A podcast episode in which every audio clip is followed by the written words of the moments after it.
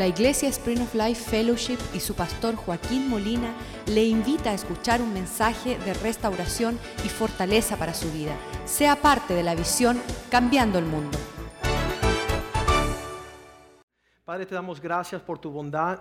Te damos gracias por esta carrera que estamos corriendo y no haciendo caso a nada, Señor, para terminar en una forma victoriosa.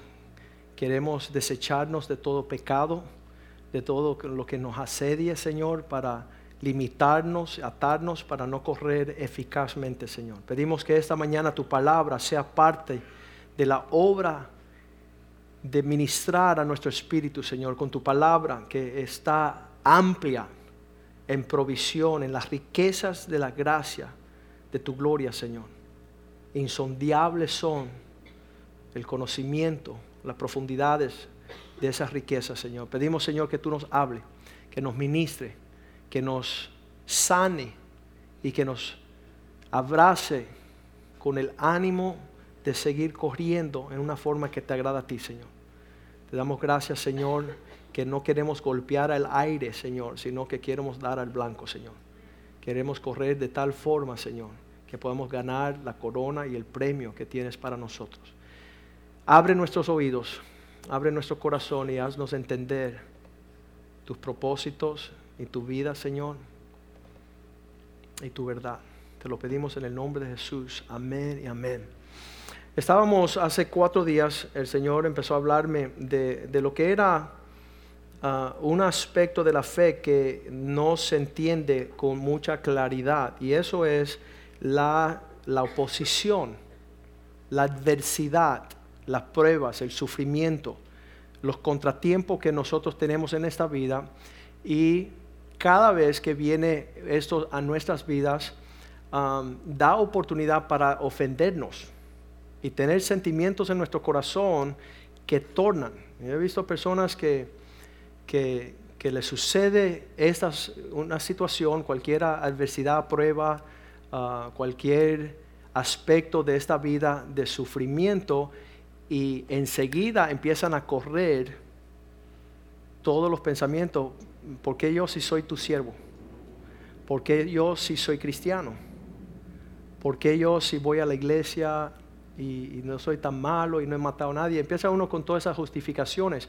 Pero en esos cuatro días que me estoy preparando para traer tremenda palabra, ah, ayer salimos como familia porque está ah, iniciando...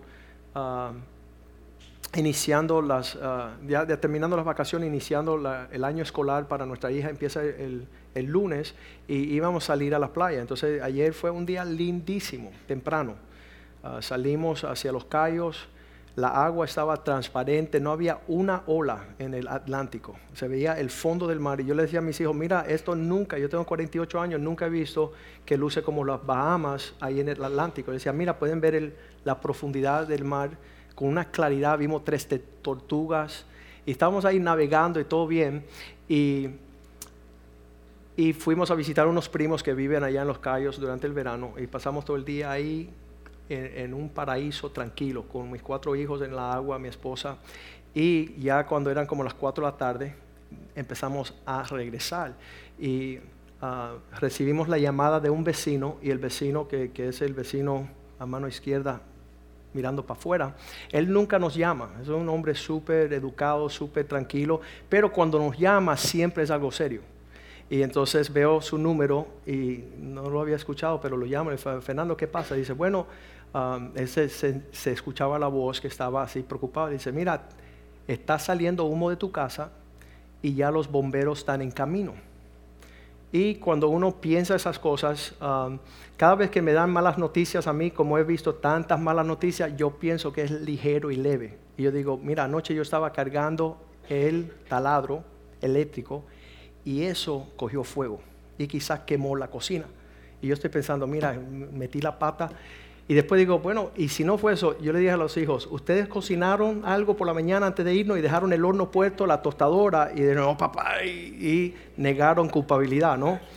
Y entonces mi esposa se había dejado una plancha y uno se pone a preocupar, pero estábamos regresando de los callos um, y ahí empezaron a mandar fotos y toda esa cuestión. Um, cuando llegamos a la escena, ah, fuimos recibidos por casi toda la iglesia, estaba frente a mi casa. Eso fue tremendo.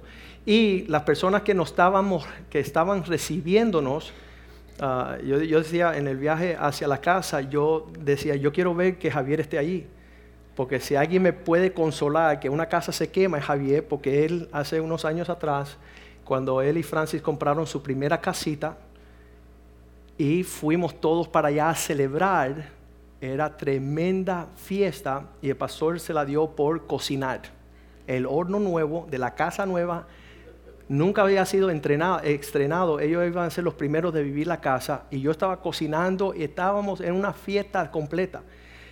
Cuando todo el mundo se fue tarde, a las 6 de la mañana creo, más o menos, me llama Javier y dice, oye, se me quemó la casa. Y yo digo, ay, se me olvidó apagar el horno. Mira cómo yo le dañé la casa a Javi, que, recién comprada, el primer día que se iban a dormir ahí, que iban a descansar. Pues no fue, no fue el horno. Cuando llegué, yo pensando que era el horno, era el garaje que el electricista, dicho sea de paso, no fue Richard López, uh, no instaló bien la electricidad en el garaje y ahí prendió el fuego. Y Javi, Javier pasó un tiempo difícil sacando sus hijas en el medio de un humo con un miedo y una desesperación horrenda. Y, me acuerdo llegar a su casa y tenía todo esto lleno de negro. Porque estaba, no era bigote, ¿no? Era el humo. Y, fue un susto que, que uno dice, ¿de dónde salen estas cosas? No que él no había sufrido anteriormente porque le asesinaron la mamá, el padrastro en la universidad unos años previos. Ah, y, la dejó por muerta ahí en, la universidad. Y, tú dices, ¿y por qué? ¿Y por qué una línea de, de adversidades, sufrimientos, pruebas? Y yo decía, yo quiero que Javier esté en mi casa. Porque él va a entender lo que me está pasando.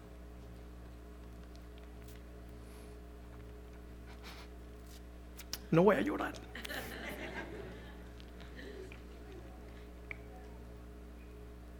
Javier estaba en mi casa. Entonces, toda la iglesia estaba ahí. Entonces, mucha gente en la iglesia han pasado cosas tremendas. Y, yo estaba diciendo que mucho del sufrimiento de nosotros a lo largo de nuestras vidas no ha sido nuestra vida, porque gracias a Dios no hemos sufrido lo que mucha gente han sufrido. Pero muchas veces el sufrimiento más duro es ver a alguien que uno quiera sufrir.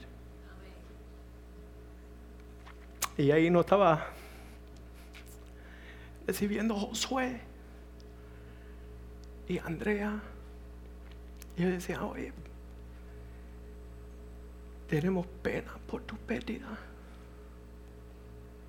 Y yo decía, hace unos años ustedes perdieron tu esposa y tu mamá a cáncer. Yo no he pasado nada. Lo que me está pasando a mí es chiste, es relajo, es divertido, vamos a reírnos. Porque lo que han sufrido aquellos en, nuestros medios ha sido mucho peor. Mucho. Entonces yo decía anoche a mis hijos, porque ellos también es espectacular cuando ya terminó todo, y vamos a entrar en eso un poquito, pero cuando ya terminó todo, ayer cuando estábamos, nos dieron uno, unas noches en un hotel, y yo reuní a los muchachos míos, a los, tres varones y a la niña y mi esposa, y empezamos a hablar sobre lo que había sucedido. le digo, mira, ustedes tienen que darse cuenta que esto es lo que está hablando continuamente Clarita cuando se dice que ella se ríe de los peces de colores.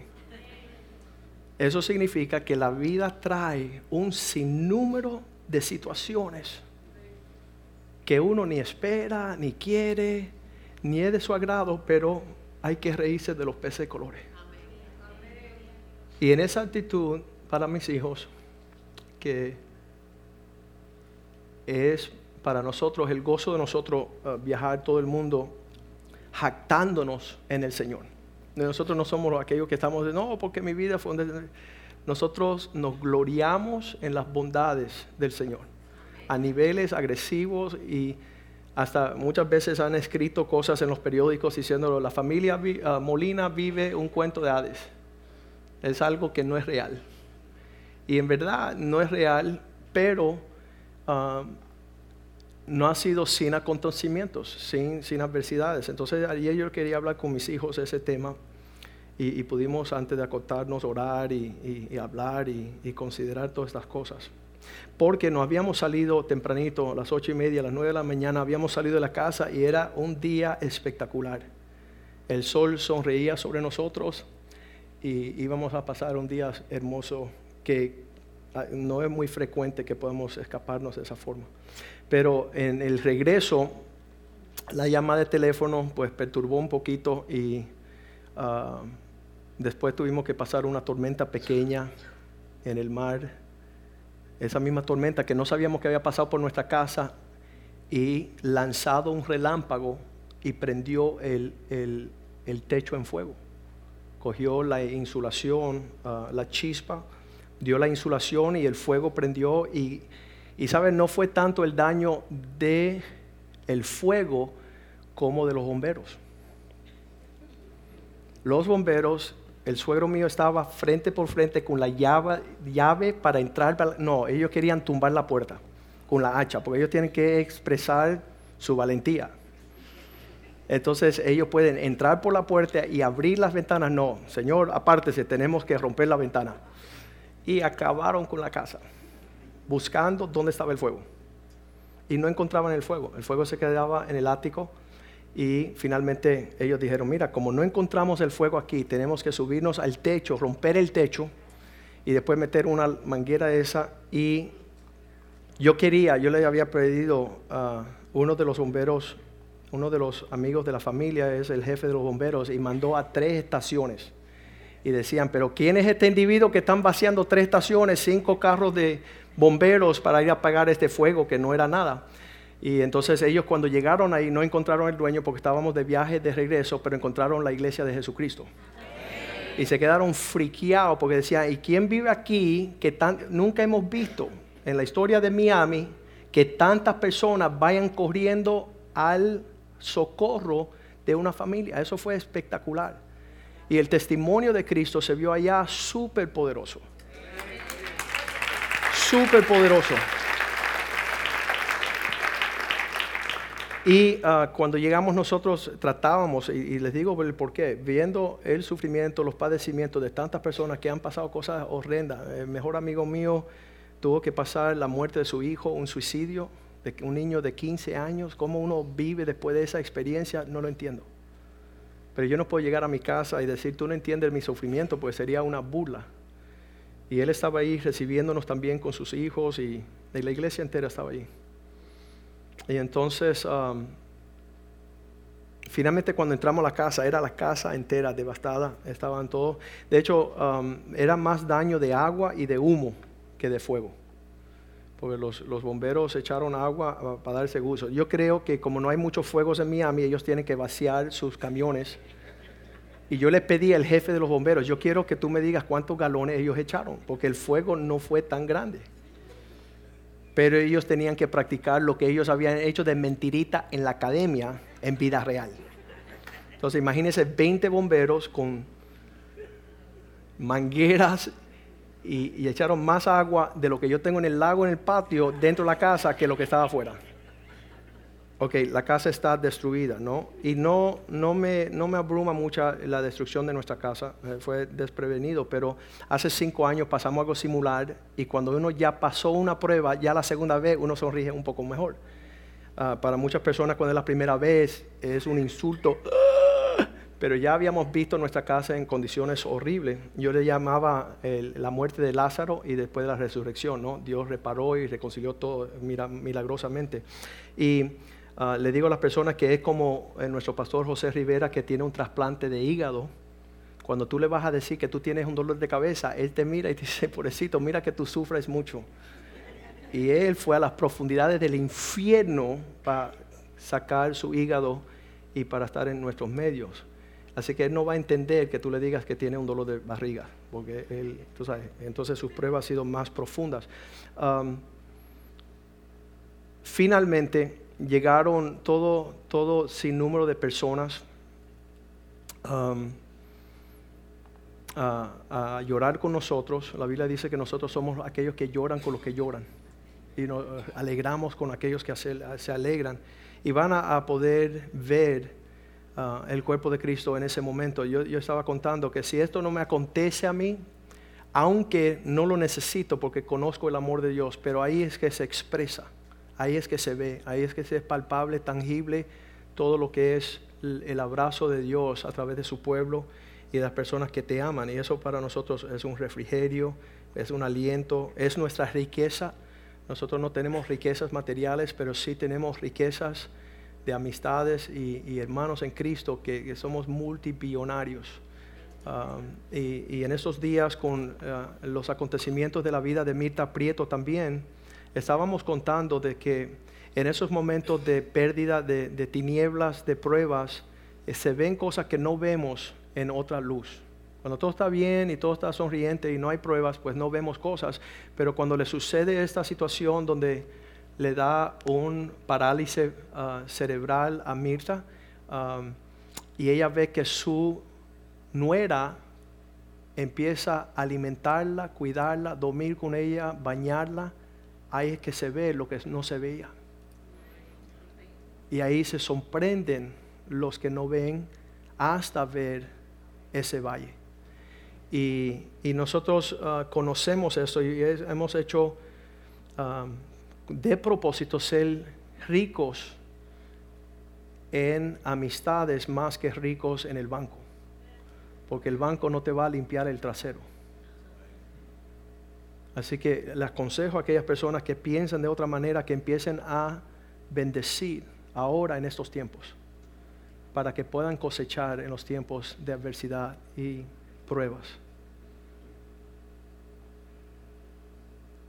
Derek Prince, que es un pastor, decía que si vivíamos vidas cristianas en verdad no necesitábamos un sistema de seguro de retiro, porque toda nuestra vida la hemos pasado sembrando y en los últimos días seríamos lo que cosechamos.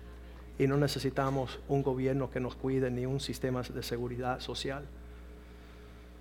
Y, y, estamos viendo en la vida de Mirta esta expresión, estamos viendo eh, en, lo que no se entiende, cómo una mujer de Dios, como una cristiana puede tener este tipo de condición y um, no puede tragar, no se puede bañar, no podía caminar, no podía hablar, está haciendo mucho mejor. La fuimos a ver el viernes por, la tarde, por la noche tuvieron un servicio en su casa, los hermanos fueron a compartir la Santa Cena con ella. Uh, estas visitas son, son, son increíbles debemos ser partidarios de, esa realidad. Ah, íbamos a ir a la playa el viernes, pero decidamos que, decidimos quedarnos y, ir a la, graduación del campamento de música, estar aquí con los jóvenes. Eh, me encantó ver la siembra en los corazones de esos jóvenes. Tenemos aquí bateristas para largo tiempo. Tenemos eh, personas que toquen la percusión y el tambor. Si empiezan a esa edad, y me encantó Daniel López que partió el, palo y siguió ahí, nada me va a molestar. El otro día estábamos en el lago de mi casa, estábamos, yo lo estaba jalando en un tubo y era él, Julián y James y, y Daniel sabía, yo estaba yendo tan rápido así con la goma que él se cayó para el lado y los chores empezaban a bajarle. Y yo escucho, pastor. Y yo, ¿qué pasó Daniel? Estoy en cueros. Y yo decía, ¿qué? ¿Cómo que estoy en cueros? Primera vez que sucede en la historia de, nuestra experiencia, pero al final de todo ese fuimos y los chores estaban ahí, los, los no se le habían caído, ¿no? La ropa interior, pero cuando recogimos los chores, él me dice estas palabras y dice, viste pastor que, que no tuve en pánico, mantuve mi, mi carácter de hombre y me encantó. ¿Qué edad tiene él? Nueve añitos. Él dijo, pastor, viste que no, mantuve ahí la línea de nosotras. Y yo decía, es verdad, no te, no te hiciste como una niña a ser frenético y volverte loco, ¿no?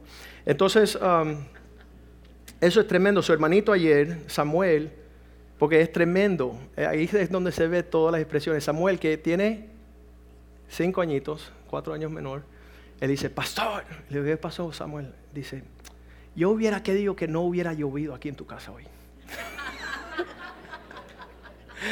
Como diciendo, hubiera sido mejor que el relámpago no hubiera dado. Él tratando de consolarme, ¿verdad? Y yo dije, sí, Samuel, yo también hubiera querido que no hubiera llovido aquí. ¿Sabes? Eh, eh, esa edad poder consolar al pastor, qué tremendo, qué tremendo. Y entonces um,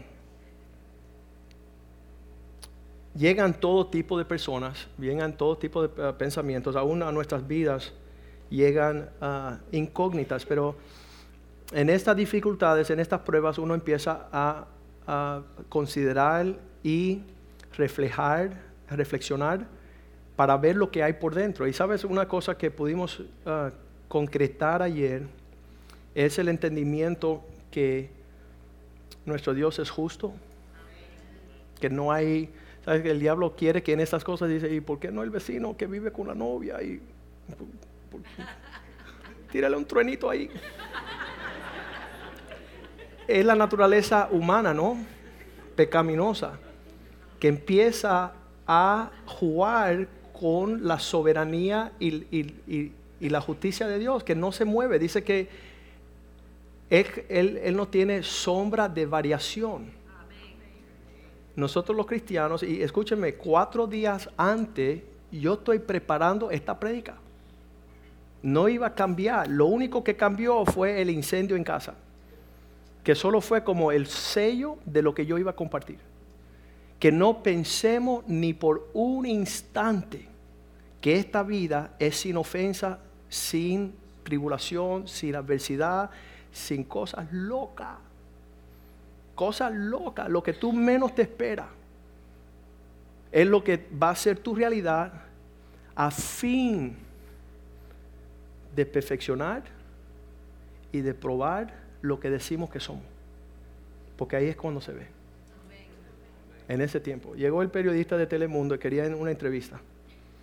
Dice, Pastor Molina, unas palabras por favor sobre el incendio en su casa. Le digo, mira joven, aquí hay muchas personas que tienen sentimientos heridos y, no vamos a dar una entrevista, pero mira, vamos a prevenir el incendio que te viene a tu vida. Y dice, ¿cómo? Si cuando tú te cases tu esposa te pida que tú seas hombre, ahí va a haber un fuego tremendo. Y para evitar ese incendio, yo te voy a regalar un libro que se llama ¿Qué es un hombre? Dios te bendiga. Ese hombre quedó tan traumado que cuando él fue a hacer las noticias de las 11, él dijo, mira, el pastor no quiso hablar del fuego de su casa, pero me regaló este libro que se llama ¿Qué es un hombre? Para prevenir incendios sobre los matrimonios.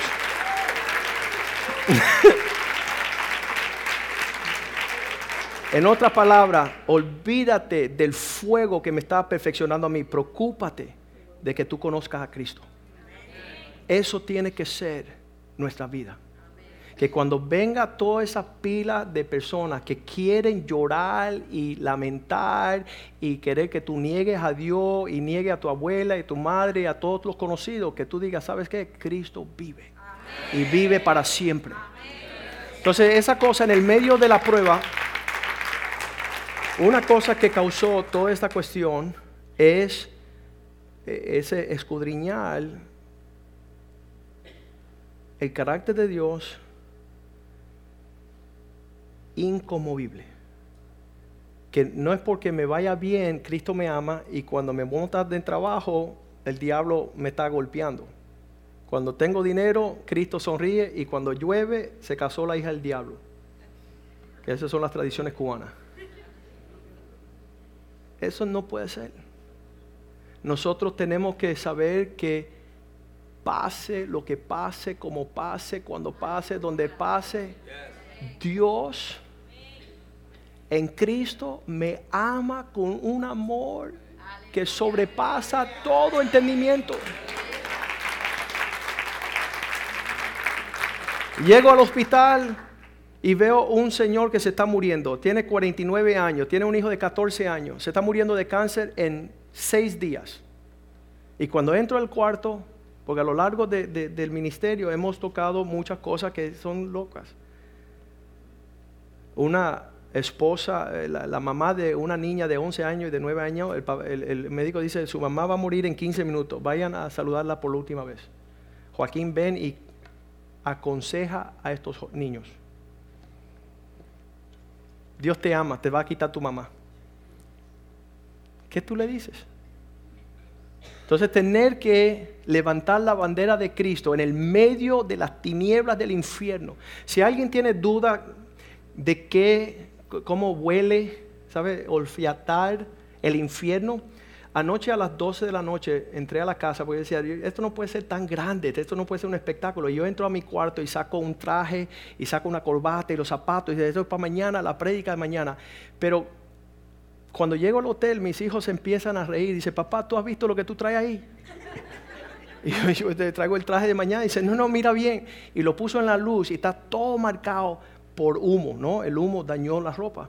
Y el olor es del mismo, del mismísimo profundidad del infierno. Si usted tiene duda dónde usted no quiere vivir el resto de su vida, yo tengo mi traje en un saco de eso de nylon y yo quiero que usted lo olfatee. Porque el olor no es fácilmente removido. Es, es, en inglés se dice the stench of hell. El mal olor del mismísimo profundidad del infierno. Entonces damos gracias a Dios por Walmart porque está abierto 24 horas.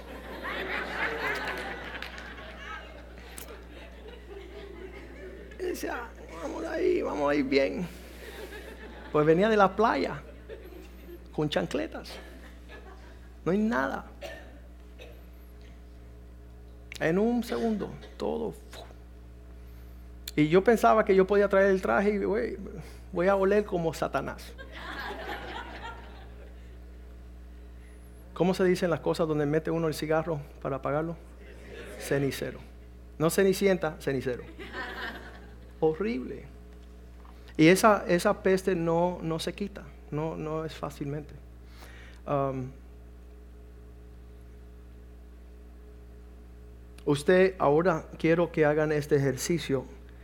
Piensen usted, porque yo le decía a mis hijos anoche antes de acostarnos, y pudimos orar y escudriñarnos y acuérdense, somos una familia que andamos jactándonos en las grandes maravillas de un Dios que la sacó fuera de liga por su amor, su cuidado y, su, forma espectacular de, bendecirnos.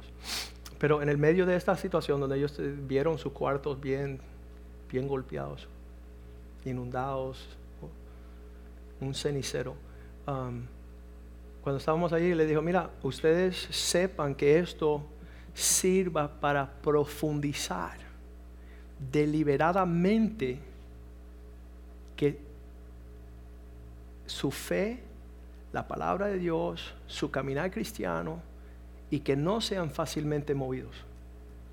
Que en el medio de estas adversidades, en medio de este conflicto, que nosotros aprovechemos para raíces más profundas, cercanía más cercanas al Señor, eliminación de toda incógnitas y dudas en cuanto a dudar quién es Dios, su amor en Cristo y quiénes somos nosotros. Porque van a venir estas situaciones. Ese señor que se está muriendo de cáncer con su hijo de 14 años ahí velándolo, diciendo, papi, vas a morir en una semana. Ya estaba en, eh, el hospicio. Y yo entro y le digo, Señor, ¿usted va a morir así? Y él me mira y dice, sí y, sí, voy a morir así, que me habla de que usted va a morir tan triste y amargadamente. En vez de empezar a gozarte y cantar y alegrarte en tu hacedor. Y él decía, yo no sabía que se podía morir alegre nadie. Y yo decía, sí se puede. Y empezamos a cantar cánticos de alabanza. Y ese hombre se fue a la presencia de Dios con tremenda sonrisa en su rostro. ¿Viste la diferencia? que no somos cristianos carnales, que no somos cristianos sentimentales, que choqué eh, no voy a ir a la iglesia. Ayer me dijeron, pastor, tú definitivamente no vas a predicar, le vamos a avisar a la pastor Rivera que está caliente y vamos a servir. Yo dije, ustedes están locos, que yo no voy a qué. No, no, no, si eso hace cuatro días el Señor me lo está preparando. Esto solamente es la confirmación de lo que yo iba. Mira, esta, esta palabra iba a ser tan buena antes que después. Porque iba a ser igual. Yo venía a decir, olvídese de ofensa. ¿Cuánto, cuánto como cristianos tienen oportunidad de ser ofendidos? De todos los colores, los peces, ¿verdad? De todos los colores. Si no por el pelo, por la... Tú, tú encuentras la forma de justificar, pelearte con Cristo y no venir a la iglesia. No, me, dejaron caer cuando era niño. Ya eso me tiene fastidiado de por vida. Escúcheme, te van a dejar caer en la cabeza toda la vida. Y yo anoche le estaba diciendo a mis hijos, mira, hay tres clases de personas en esta vida. Son los que, como nosotros, están pasando una prueba bien grande. Es, real, están en el medio, estamos quemando en el sartén fresquecito de aceite. Caliente, caliente, caliente. Hay una prueba, ¿verdad? Pero no compara a las pruebas que han pasado otras personas. Yo prefiero cualquier día de la semana que me quemen cualquier cosa. Eh, mi hijo Joshua salió del carro y dice, papá, me fueron corriendo como si yo hubiera muerto, como si fuera un velorio, como si habían muerto seis personas. Y Joshua salía del carro besándose. Estoy vivo, ¿de qué, ¿de qué tristeza tienen ellos? Si yo todavía estoy vivo y coleando, ¿verdad?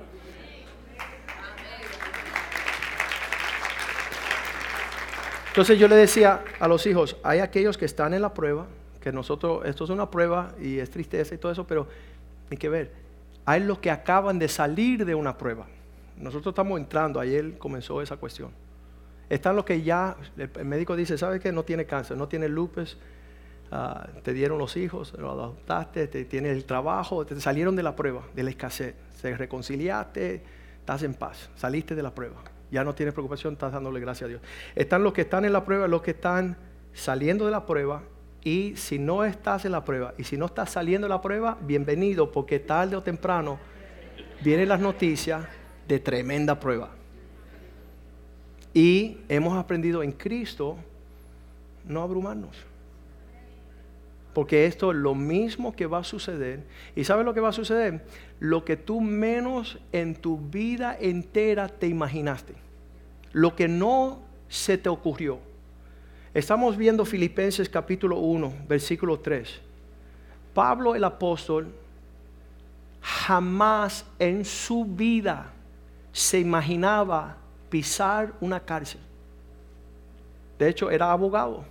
Él se dedicaba a sacar a las personas de la cárcel, a defenderlas. Él nunca se iba a ver en una prisión. Nunca se iba a ver, en esos tiempos las prisiones eran horrendas. Ustedes se imaginan, son horrendas ahora. Imagínense hace seis, dos mil años. Dice, doy gracias a mi Dios. ¿Cómo uno da gracias? No sé. Siempre que me acuerdo de vosotros. En el medio de su prueba, él tenía una expresión que tuvimos nosotros ayer al ver el cuerpo de Cristo. Aquellos que nos aman, nos abrazan, tienen nuestro propio sentir en sus corazones. De hecho, hay personas que ayer vieron la casa mía como la casa suya y dijeron, pastor, te queremos entregar nuestra casa. Tu pérdida es mi pérdida. Y tú duermes con nosotros esta noche y hubieron invitaciones locas y todo eso, pero está bien. Nosotros no hacemos payama parties. Pero fue lindo la muestra del amor. Fue lindo el abrazo. Fue lindo la, la disposición. Él dice, doy gracias a mi Dios siempre en acordarme de vosotros. Versículo 4. Siempre en cada oración, en todas mis oraciones, rogando que gozo que con gozo por todos vosotros, Él levantaba a estas personas ante la presencia de Dios. Versículo 5. Por causa de vuestra comunión, compañerismo en el Evangelio desde el primer día hasta ahora. Versículo 6.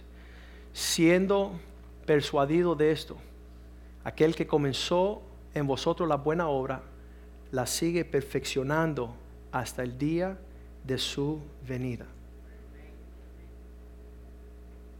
Escucha lo que él le dice ahora en el versículo 9. Esto pido en oración, que vuestro amor siga creciendo y abundando aún más. En, esta, en estas oportunidades que él se encuentra en la cárcel, él dice, ¿sabes qué? Esto es una oportunidad para nosotros ensanchar nuestro amor. Entonces, eh, la ofensa cierra, chica el corazón y te hace más cerrado, más egoísta. No voy a, voy a vivir una vida para mí. Pero el amor ensancha más y más en lo que vamos conociendo, en discernimiento, en todo conocimiento. Versículo 10. Porque esto nos permite aprobar lo que es mejor. Cuando tú entras en la prueba, tú empiezas a enfocar así como láser. Yo he visto, yo he visto personas, vamos a usar a Gaddafi. Eh, ustedes conocen el dictador de Libia. Gaddafi es un loco que declaró la guerra contra los Estados Unidos hasta el día de su prueba. El día de su prueba, el, presidente Bush decidió mandar un misil dirigido por la ventana de su casa y dentro de su casa mató al hijo de ese dictador. Y la respuesta de ese misil fue, ah, presidente Bush, quiero decirte que estoy cancelando mi guerra contra ustedes y si ustedes quieren venir a inspeccionar mi casa, están las puertas abiertas. ¿Qué significa? Que en el día de la prueba nosotros arreglamos cuentas con quien tenemos que arreglar cuentas. Empiezas a escudriñarte, alinearte, cuáles son las coordenadas de tus pisadas. Te hace ah, lo que pasó con Job, ¿no? Tuvieron siete días después de lo que le pasó a Job sin hablar. En ese momento de ayer también vino el pensamiento, deja desaparecerme un rato. Pero eso es esto, ese sentimiento carnal que viene a empezar a querer gobernar sus actitudes, sus, sus comportamientos. Pero dice, pueden aprobar lo que es excelente, a fin de que sean sinceros y sin ofensa el día que Cristo venga. Que Él estar en la cárcel, que Él está en tiempos de tinieblas, de prueba, de cosas locas que no tenían sentido Él sentarse en una cárcel. Que Él podía medir las aguas y saber que Él, su fe estaba siendo aprobada, sincera y sin ofensa. Él no estaba levantando ninguna bandera torcida al cielo. Ah, lo opuesto es que él se gozaba. Él decía, gozaos en el Señor y otra vez digo gozaos. En el tiempo más loco y torcido, el hombre dice, esto es oportunidad para perfeccionar nuestra fe y ser hallados sinceros y sin ofensas para el día de Cristo. Versículo 11 porque esto llenará nuestras vidas con frutos de justicia. ¿Sabes qué? Yo no voy a permitir que estén hablando de un fuego en mi casa. Cuando yo tengo que decir el fuego que va a consumir la casa de él. Yo no puedo hablar de la tristeza de mi hogar cuando hay personas que han perdido cosas mucho más preciosas. Y mi actitud dice que en medio de mis pruebas y aflicciones yo tengo que tener, estoy lleno de frutos de justicia que son por medio de Jesucristo que dan gloria y alabanza a Dios. Que, nuestra vida sea pulida, todas estas, estas dificultades, estos acontecimientos. Hubieron aquellos que llegaron a casa y ellos casi como que pasando por casa dijeron, viste lo que te merecía. Papá Dios te, te castigó con un relámpago. Y, y esa fue una oportunidad tremenda y lo dice aquí en el versículo 12 Lo dice Pablo, dice, hay personas que están por ahí diciendo que hay una maldición en mi vida y por eso estoy sufriendo cárcel, que Dios no está contento conmigo. Y yo los voy a dejar porque de todas maneras están hablando de Dios. Aunque lo están haciendo para mal. Pero mira lo que dice aquí. Quiero que sepáis, hermanos, que las cosas que me han sucedido han redundado más bien para el progreso del Evangelio. Mira, no hay cosa más linda de tener Telemundo, levantar mi libro y decirle a todo Miami que tienen que ser hombres. Si eso, si eso fue la consecuencia de que se quemara mi casa, aleluya. Porque yo te, yo te aseguro que todas las personas que son amistades mías dicen, ahí está Joaquín, el loco. en el día de su angustia, en el día de su aflicción, en el día donde no quiere nadie decir a nada de nada que tenga que ver con Dios, levantar la bandera de Cristo. Y decir, mi rey vive, mi redentor vive. Porque la naturaleza es todo lo opuesto. ¿Sabes que no voy a ir a la iglesia tres días? ¿Y por qué? Me ofendí. Ay, qué bueno, hermano, te ofendiste. Quisiera ver el día en que venga una prueba de verdad. Hace unos años me dio una piedra en el riñón y yo quería, yo le decía, Señor, siento como me voy a morir.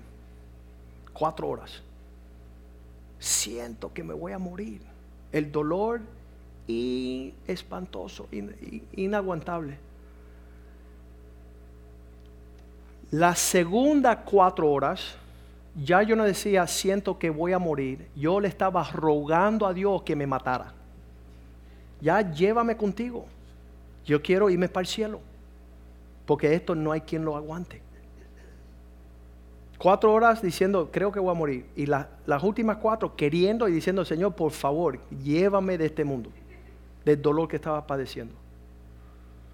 Y en el medio de eso, acordándome de las escrituras, ¿no? Santiago 1.2, hermanos míos, tenerlo por sumo gozo cuando entréis en diversas pruebas. Yo decía, ah, sí. En este dolor yo tengo que reírme. En esta angustia yo tengo que estar alegre. Hermanos míos, tener por sumo gozo cuando os halléis en diversas pruebas. Y yo con un dolor dándome cabezazo en la pared y diciendo estos versículos, ¿por qué yo me está aconteciendo esto. Versículo 3. ¿Por qué? Porque ahí se está perfeccionando. Dice, sabiendo que la prueba de vuestra fe. Le voy a decir algo. Este, este, este año hemos hablado de profundizar nuestra fe. Estamos hablando de eso todo el año. ¿Cómo va? Cómo el pastor, el líder sin temor, va a ser probado. Bueno, quémanle la casa. Es una buena pruebita. Sí, porque si ya, ya todo lo otro se ha y no todo lo otro, porque hay cosas más grandes todavía, pero si en el año de la fe tú quieres ver un poquito de lo que hay, y nosotros siempre decimos así, dentro de la vasija, muévela. Y cuando tú la mueves o tú la golpeas, sale lo que está dentro. Y las pruebas te menean. Y por eso ahí salen las malas palabras. Ahí salen los insultos, ahí salen, no voy a la iglesia, no, no quiero estar con los cristianos, eh, Dios me falló. Ya yo le di una oportunidad de dos semanas y no me contestó, sigo soltera.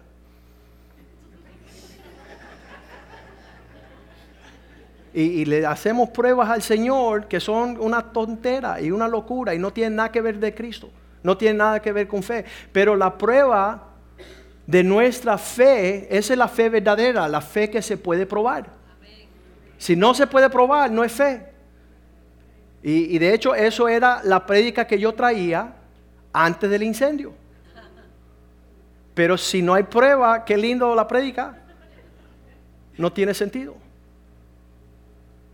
Pues ayer fuimos conmovidos y, estamos en pie. Ah, el, Wellington Boone me manda un saludo esta mañana. Él me llama soldado. Dice, ¿cómo te sientes soldado? Escuché que pasaste una prueba. Y yo le digo, sí. Él dice, ¿estás bien? ¿Todo está bien?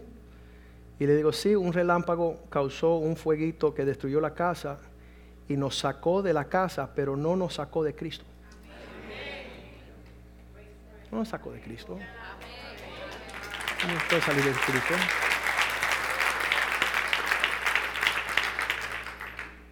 Dice, yo estoy ahí contigo. Me alegro que estás bien. Entonces, de eso se trata lo que estamos tratando de explicar. Y, cuando estamos viendo eso, dice, sino que la prueba de vuestra fe produce paciencia, es un carácter. La persona dice, este tipo no es normal.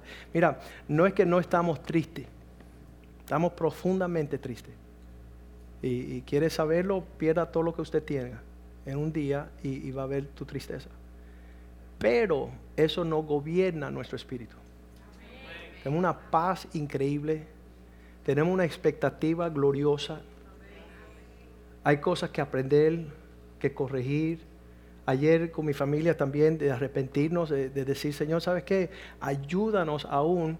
Hace como cinco años nuestra casa cayó en, una devastación por la plomería de abajo y, todo se vino abajo y no teníamos cómo salir de eso. Ah, muchas personas tienen su confianza en seguro, el seguro no pagó nada, pero Dios restituyó y, restauró todo. Y estábamos, yo decía que era Lázaro que había muerto y después resucitado, ¿verdad?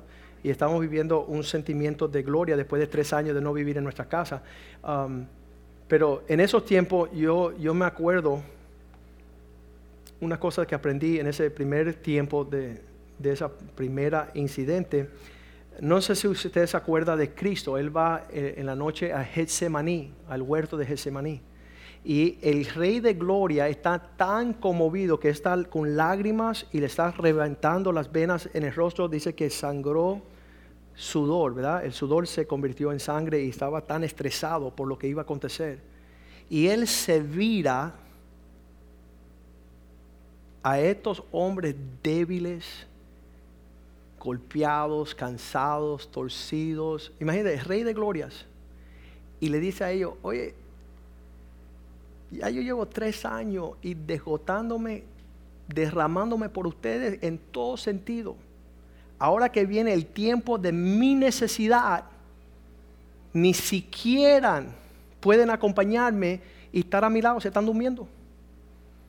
Entonces, en ese primer instante, yo, después de ser pastor 15 años, 10 años, 12 años, fue la primera vez en toda esa corrida larga de virarme a ver quién respondía por arreglar mi casa.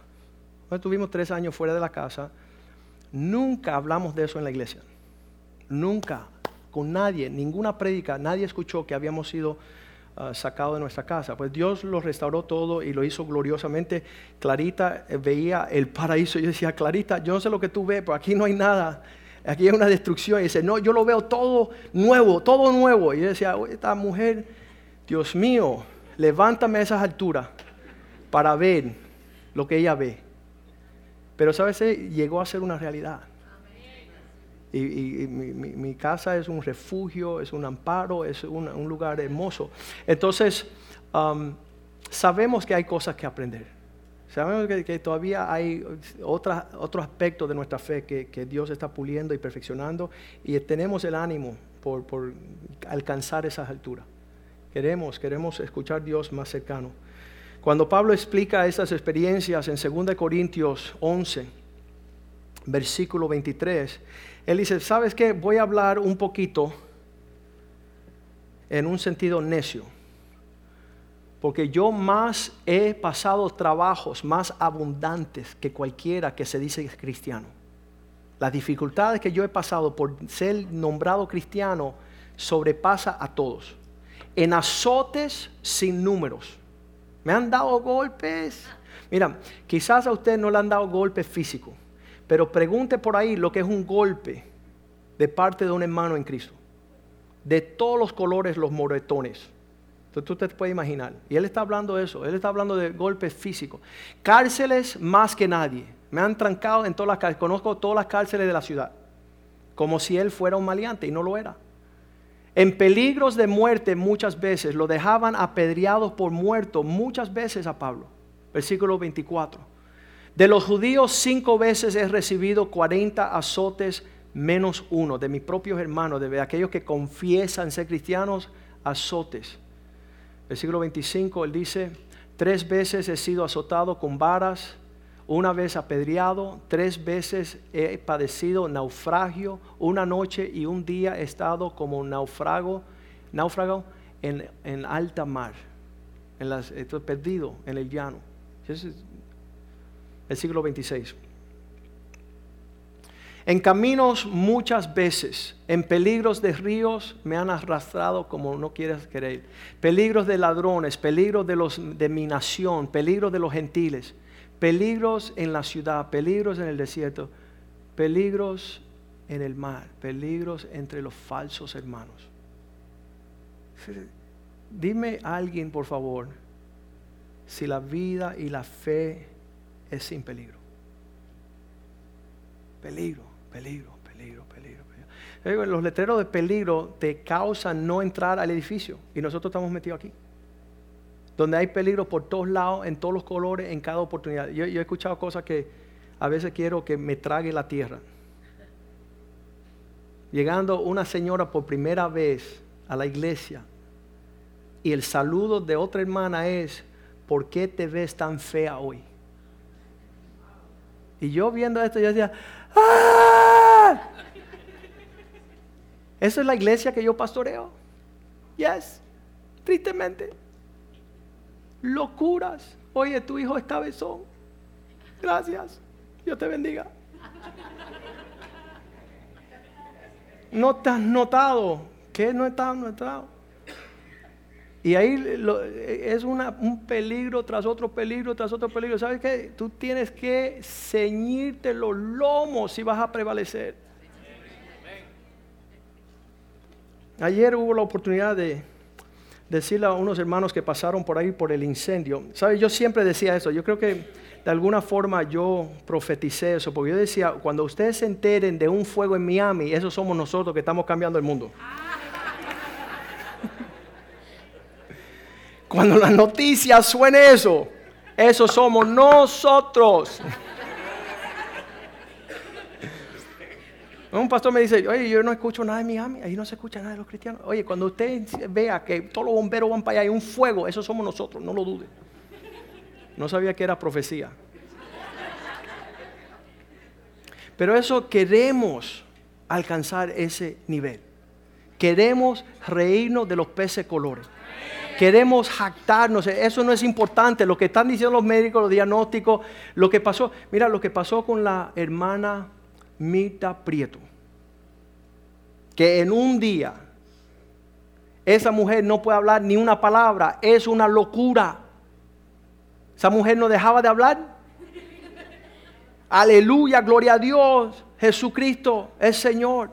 Y en un momento ya no hay palabras. Gracias a Dios, Dios la está sanando y ya está hablando, ¿no? En un segundo, la nuera la está bañando todos los días. Las suegras se tienen que portar bien. Porque nadie sabe en manos de quién va a caer. Yo fuera Mabel y la aguanto debajo del agua un ratico. Sí, tú, ahí tienes. Hasta cuenta y ahí la inunda un poquito. Yes. Yo estaba con Mita el viernes y, le dije a Mita, Mita, le tenemos que perdonar toda Mabel ya. Y ella se reía. Ella se reía, se gozaba. Porque nadie sabe en el peligro que va a caer. Llegaron aquellos que llegaron por el incendio, ellos estaban en otra. Vamos a, vamos a ir a, a Filipenses 1, 15. Ah, no, ah, el 13. Esto ha servido para que el Evangelio se conozca aún más, de tal manera que mis prisiones, mis peligros, mis dificultades se han hecho patentes en Cristo, están vigentes para todos los que viven en el palacio de Roma, donde lo estaban teniendo preso. Lo que yo estoy sufriendo les sirve a los otros que conozcan de lo que tengo. Y a todos los demás que están en el medio ambiente. Versículo 14.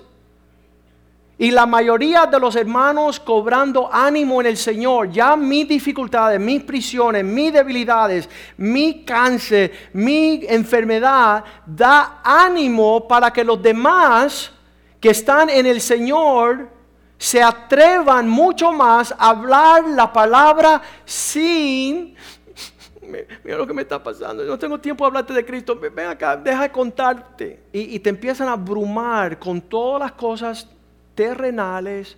¿Sabes qué? No va a permitir ni un segundo que hablen en el noticiero de que la casa del pastor se quemó. No, mira, el pastor me dijo que me haga hombre. Esas fueron las noticias. Que cuando a ti te quieran hablar de algo donde Satanás, mira, no le vamos a dar ni 30 segundos segmento a Satanás para que diga nada sobre nuestras vidas que no glorifique a Cristo. Sea lo que sea, como sea. Se atreven para hablar la palabra sin temor, sin angustia, sin debilidad. Versículo 15. Algunos a la verdad predican a Cristo por envidia y contiendan, pero otros de buena voluntad. A aquellos que van a hablar de estos asuntos, del incendio de la casa del pastor, para todas sus propias motivaciones. Yo se lo advertía al pastor, está muy radical y mira, Dios le pegó. Van a decir, van a inventar.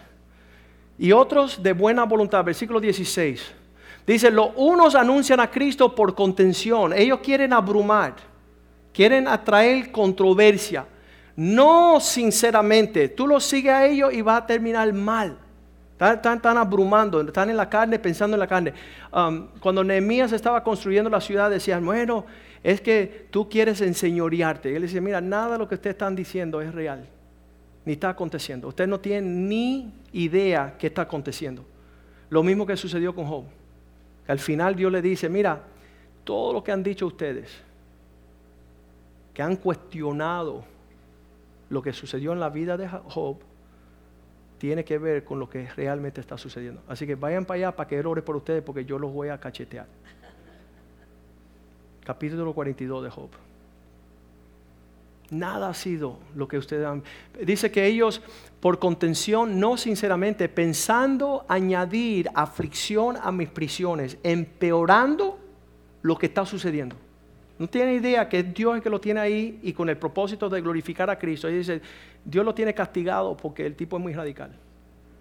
Dios está lidiando con él. Entonces decía, alguna gente están hablando de Cristo para mi aflicción que estoy en prisiones, para añadir aflicción, insulto. No están siendo sinceros. Versículo 17. Pero los otros que están predicando, anunciando toda esta situación que me está aconteciendo por amor, sabiendo que estoy puesto para la defensa del Evangelio, que Dios está cumpliendo su propósito. ¿Dónde se ve Cristo más? ¿En la prosperidad y la exaltación o en el sufrimiento y la dificultad? Cuando le anuncian a José y a Ceci Palma que su hija tiene una enfermedad y tú dices, ¿qué rayo? Y, y, los impíos y los que están fuera de Cristo, gozando su maldad. Entonces ahí viene la crisis, ¿qué hicimos mal? ¿Qué no hicimos mal? ¿Y, ¿Sabes qué es lo que siento en el Señor y, en este momento? La realidad que no hay condenación para aquellos que están en Cristo Jesús. Que nosotros no entremos en esas cosas de estar acusando, señalando, y eso, eso fue sano en mi corazón anoche, porque en el medio de una crisis uno empieza a tomar inventario y cuestionar y decir, ¿y qué pasó? ¿Y cómo pasó? Y el Señor, ¿sabes qué? Yo no estoy condenado. Tú me amaste a mí cuando era un impío horrible y tú me amas hoy. Casa o no casa. Eso, es profundizarte, arraigarte en Cristo. Ahí nada de temor y menos el diablo. Y eso lo quiero para mis hijos también. Que ellos sepan, y eso es lo que era lo que hablamos ayer, que ellos no piensen por un segundo que esta vida no es sin dificultad, adversidad, contratiempo, ofensa, ser destituidos, ser eh, relaciones rotas, familiares que no nos hablan, es un sinnúmero de cosas que uno dice, esto es lo más raro del mundo. Y la única razón por la cual existe es porque estamos en Cristo. Si fuéramos como ellos, dice, a Pedro le dice, ellos les parecen extraño que tú no corras de la misma forma. Tú te estás absteniendo de muchas cosas, de no ser como ellos, y ahí viene el relámpago, y viene el contratiempo, y la enfermedad, y viene la crisis, y tú dices, ¿qué pasó aquí? y tú dices, Señor, ¿sabe qué? Estoy, estoy arraigado, estoy, estoy cimentado en Cristo. No voy a ser movido de conocer el amor de Dios que hay en Cristo Jesús. Eso, eso es real. No, no quita el hecho de que ayer nos postramos ah, como familia entera. Yo le decía a mi hija también, sabes que ah, son diferentes las pruebas, ustedes los entienden, ¿verdad? Ser hija de pastor es diferente a la que no es hija del pastor. Entonces la hija del pastor es ah, la, que es sonriente, la, pícara, la que está... Y yo, la miré a ella y dije, deja de estar en un sentir de que cuando cosas vayan bien, estás alegre y cuando cosas como ayer, porque ella estaba bien afectada, está en esas condiciones. Porque tú tienes que aprender que en las buenas y las malas, hay paz, hay presencia y hay una actitud de dar gracias a Dios. Y eso es bien fuerte decirle a una joven. Pero es nuestra realidad, porque yo sé que ella el día de mañana va a ser esposa, va a ser mamá y ella tiene que tener una fe no fingida y reírse de los peces colores. Y estar anclada en Cristo y no ser una mujer carnal y ambiental. Ahí el próximo versículo Pablo dice, sabiendo que estoy por la puerta, que pues, que no obstante de, de todas maneras, sea por pretexto, escucha esto, este es el pretexto, ¿escuchaste lo que le pasó a la casa del pastor? Y ese, él no está diciendo porque él nos va a pagar un hotel, ni comida, ni ropa. Él es, un pretexto para hablar basura. Es un sentimiento torcido. Y ahí hay un montón. Pasaron por casa. pastor, ¿qué te pasó? Nada, chico, que me dio un relámpago, me quemó la casa y estoy afuera. ¿Cómo estás tú? Te extraño, te amo. Dios te bendiga. No cambia el tema de por qué te boté de la iglesia. Porque eso todavía queda vigente. Yo ando bien y quiero las cosas bien hechas. Y tú quieres hablar del pretexto de la casa, como diciendo, ¿viste lo que te pasó por votarme? No, no, no, escúchame. Mi casa se quemó, Cristo todavía está en su trono y tú sigues como un malvado. Arrepiéntete, busca de Cristo. Entonces Pablo está diciendo, algunos por pretextos, los otros por verdad en Cristo. Cristo es anunciado. Y en esto me gozo y me gozaré aún. Cuando Él está hablando esas palabras, él dice que Él se goza.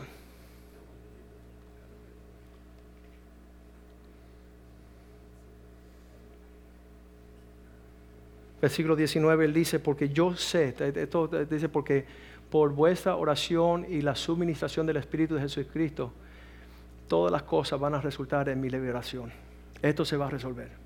Dios está al frente de esto, Dios va a resolver esto, tenemos paz.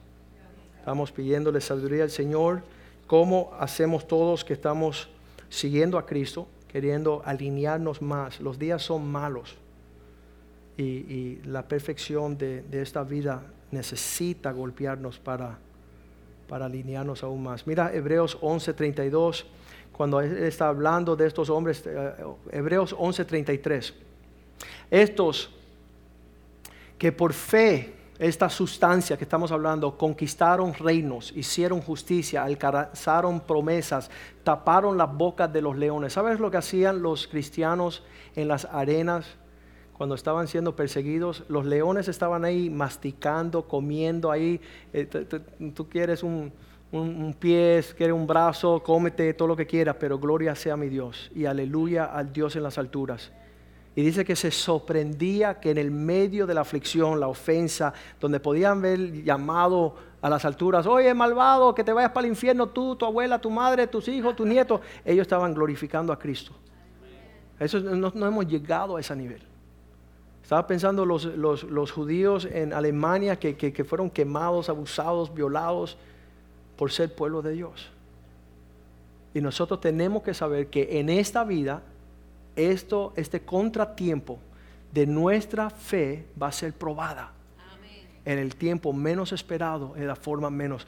El próximo versículo dice el 34, apagaron fuegos impetuosos. Ayer apagamos ese fuego, gracias a Dios. Evitaron filo de espada, sacaron fuerzas de su debilidad, se hicieron fuertes en batalla, pusieron a fuga ejércitos extranjeros. Personas que están abrumando en una forma para ver si somos quien decimos que somos. Y estos hombres se pararon fiel. Versículo 35. Las mujeres recibieron muertos mediante resurrección. El día que le dijeron al pastor Omar que tenía cáncer, dijeron, tiene dos años para vivir. Y esas fueron las noticias tristes. Se puso a llorar mi mamá, mi hermana, la familia se puso triste. Llamaron a Clarita, oye, va a morir Omar. Y ella dice, gloria a Dios, que Dios se lo lleve ya. No, mentira, no fue así. Ella dijo, nosotros predicamos la resurrección. ¿De qué tan triste ustedes? ¿Cómo a usted le gustaría contestarle así a un familiar? El día que llamó Maggie a decirme que su esposo había muerto. Y le digo, gloria a Dios. El día que llamó a su esposo que su mamá había sido muerta, Virginia, que era joven, relativamente. Dice, murió mamá anoche. Y yo, gloria a Dios. Y dije, ¿qué? Sí, gloria a Dios.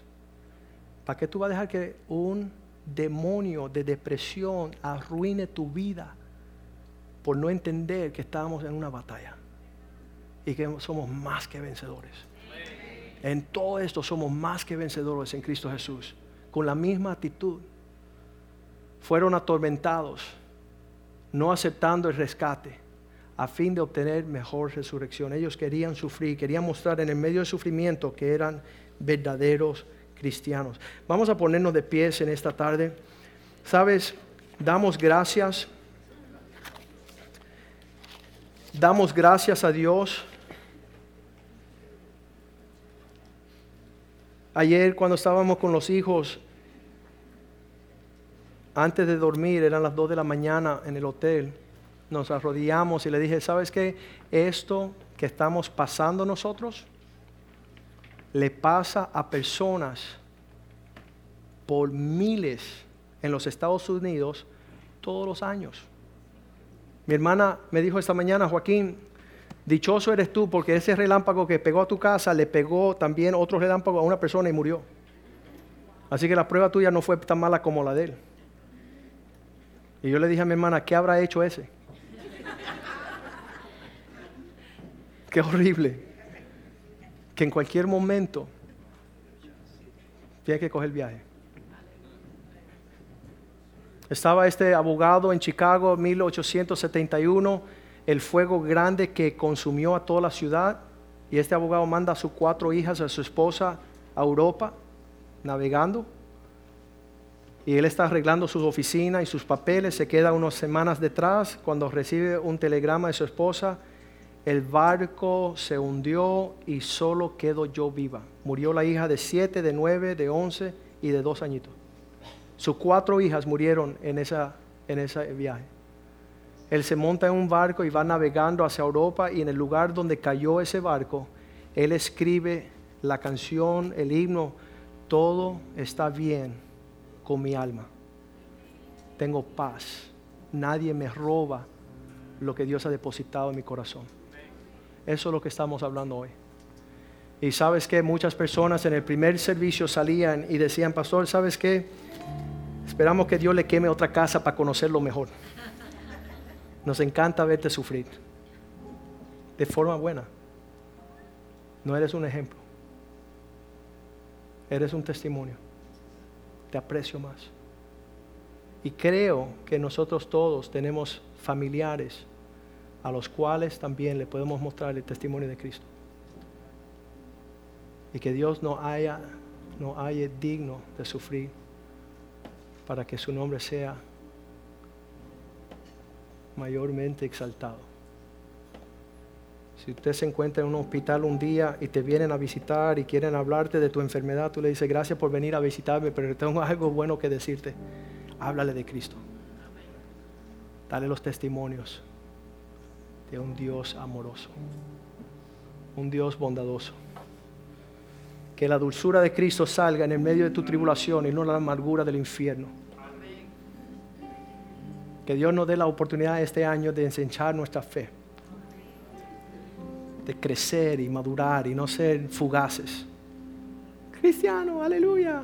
Me botaron el trabajo, me voy con Buda. Cambio mi Dios. Me voy para el Eguay Chango. Voy para el babalao y la mamalao. No way. No way. Cristo es el amor de Dios.